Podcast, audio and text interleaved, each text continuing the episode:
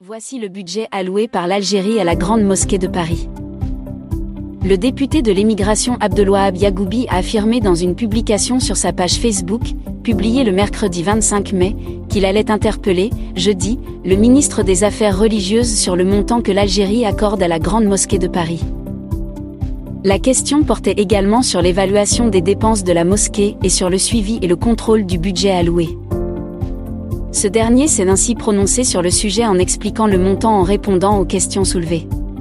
Youssef Belmadi a indiqué que le montant qui a été alloué par l'Algérie à la Grande Mosquée de Paris était de 315 milliards de dinars.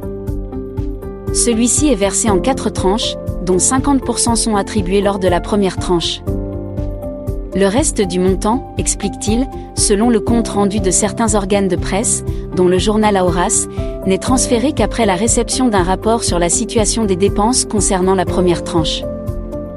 Le ministre a souligné en outre que 580 milliards de dinars de ce budget sont réservés à l'encadrement des activités religieuses et culturelles organisées au profit des ressortissants algériens établis en France.